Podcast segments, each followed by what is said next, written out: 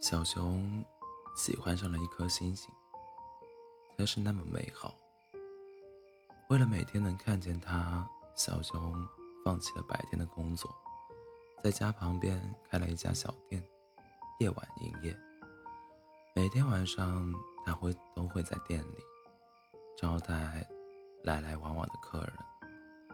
空闲的时候，他就站在窗边，抬头看着星星。他很想去见他。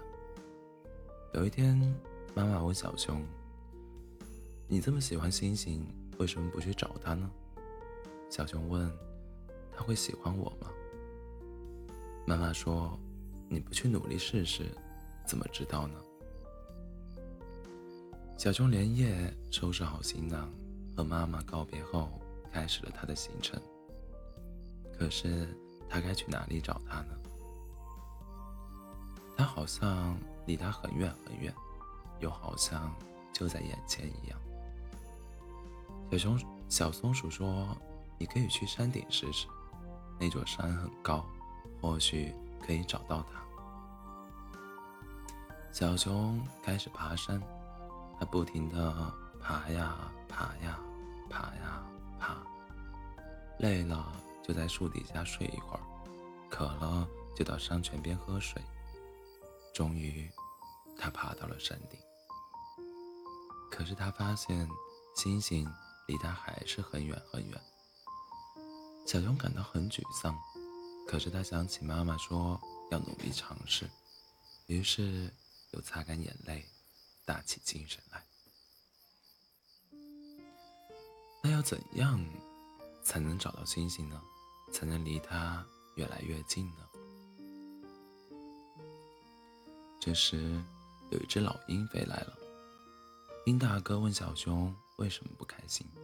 小熊说：“我想去找星星，可是到了山顶还是找不到它。”鹰大哥，你能带我去星星那儿吗？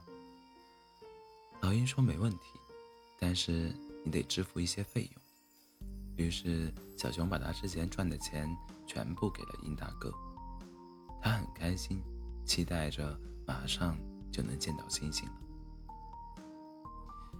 殷大哥背着小熊飞了起来，越飞越高，穿越了山川河流，穿过了棉花糖一样的云朵，可是还是没找到星星，因为星星真的太远太远了。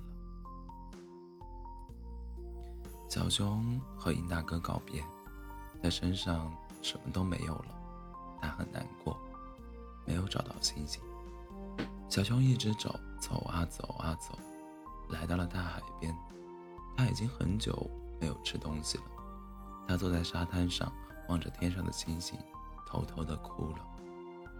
海螺姐姐看到了，她递给小熊一块饼干，问他为什么哭得这么伤心。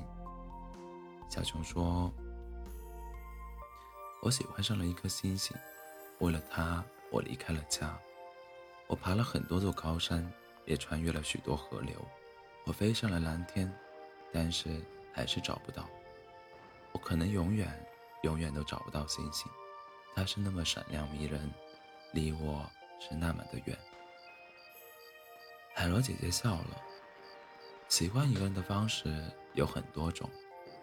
既然你已经努力去寻找了，还有什么可遗憾的呢？对啊，还有什么可遗憾的呢？小熊开心的笑了，他说：“这块饼干是我这么多天以来还吃过最好吃的东西。”他和海螺姐姐道别，然后踏上了回家的行程。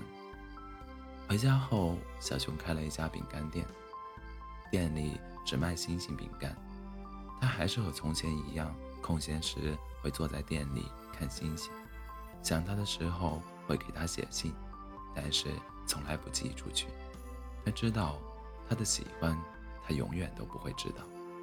喜欢就在心里好了，因为总有一天也会有一个人满心欢喜的为他而来。有人在吗？请问？还有星星饼干卖吗？